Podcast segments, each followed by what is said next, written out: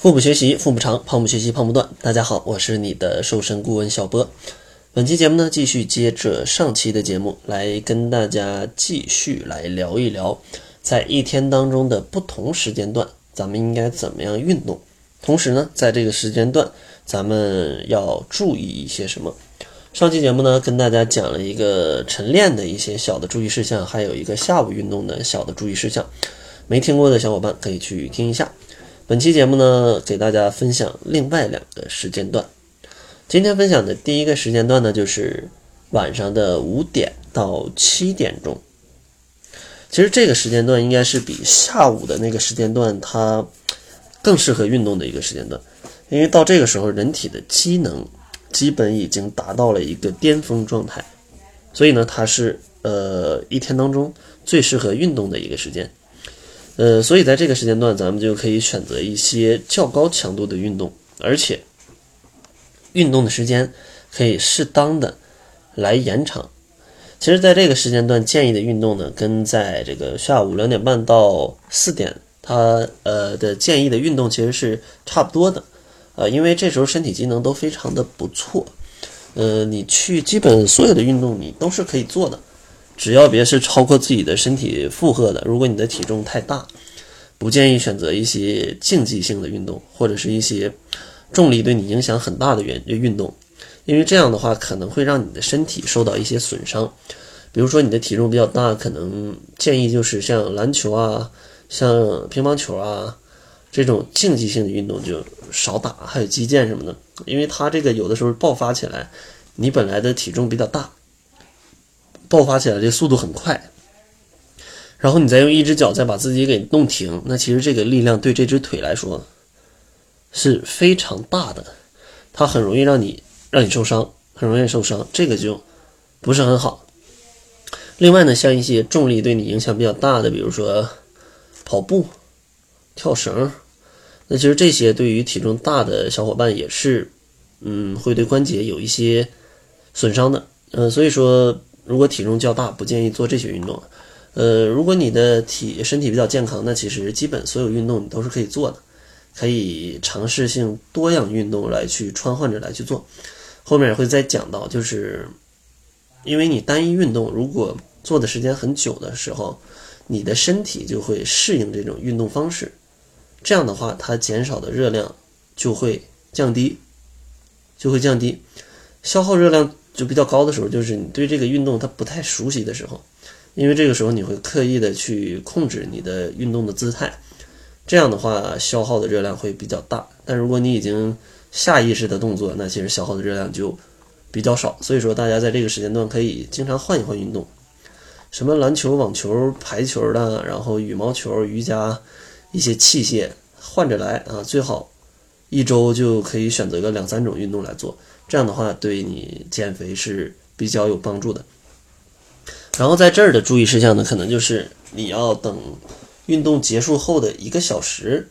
再去吃晚餐，因为在这个时间段你的运动强度可能比较大，运动时间呢也可能比较久。那你刚运动完，大家都知道，血液在四肢上，你有一个很好的消化的一个时候，是需要让血液回到你的胃里的。所以说，咱们需要给他身体一点时间，让他的血液全都回回去，啊，回去。这时候你再去吃东西的时候，它可能消化起来就比较好。所以说呢，要在运动结束后的一小时，啊，才可以去吃一些晚餐，啊，才可以去吃一些晚餐。然后咱们接着来讲，呃，另外一个时间段吧，就是临睡觉前，可能是八点到十点这样的一个时间段。这个时间段呢，恰巧也可能是你吃过晚饭的一个时候啊，可能吃完晚饭出去走一走、运动运动，它都是不错的。但是要注意，但是要注意，你一定要吃完饭之后一到一个一到两个小时吧之后再去进行运动。就像之前讲的，不要吃完饭马上就去运动啊，这样的话也是会影响你的消化跟你的身体健康的。所以说，咱们一定要等一会儿啊，一定要等一会儿。而且呢，离睡觉之前的时间它很近了，建议不要去做一些呃像下午跟晚上那种很剧烈的运动，因为你运动完了你会比较兴奋，可能会影响你的睡眠，那可能会影响你的睡眠，而且呢，运动时长真的不建议，不建议太长啊。建议的运动方式呢，就是一些比较低强度的，呃，低强度的这样的一个运动，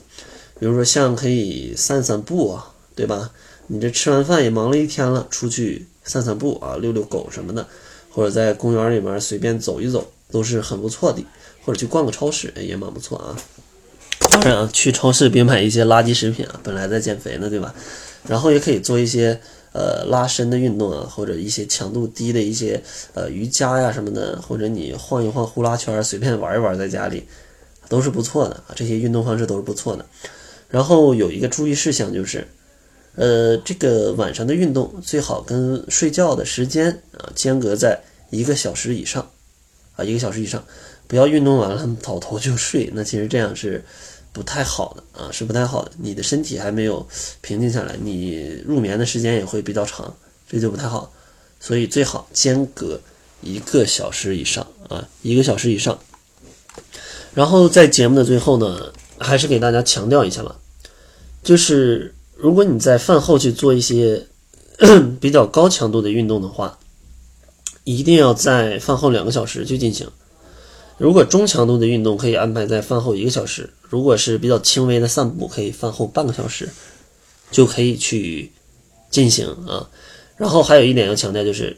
大家如果想要通过运动来减肥，那就想起来运动，随时能动咱们就动一动，不一定非要有整块的时间才可以。上班的过程当中，你可以起来走一走，抻着抻个懒腰，拉伸一下。都可以提高你一天的热量的消耗，不一定非要等我必须有整块的一个小时时间才能去运动，因为现在大家的生活节奏、工作节奏都很快的，都很快的，可能真的没有大块的时间，那就平时再注意一下，能多动动的时候就多动动啊，这都是一个不错的提高热量消耗的一个办法啊，一个办法。最后还是送给大家一份七日瘦身食谱，想要领取的小伙伴可以关注公众号，搜索“小辉健康课堂”，灰是灰色的灰。另外呢，如果一个人减肥太孤单、太寂寞，也可以加入我的减肥社群“窈小会”啊，在这里我不推荐大家吃任何食品，同时这里也会注重既让大家可以健康瘦，又注重让大家不挨饿。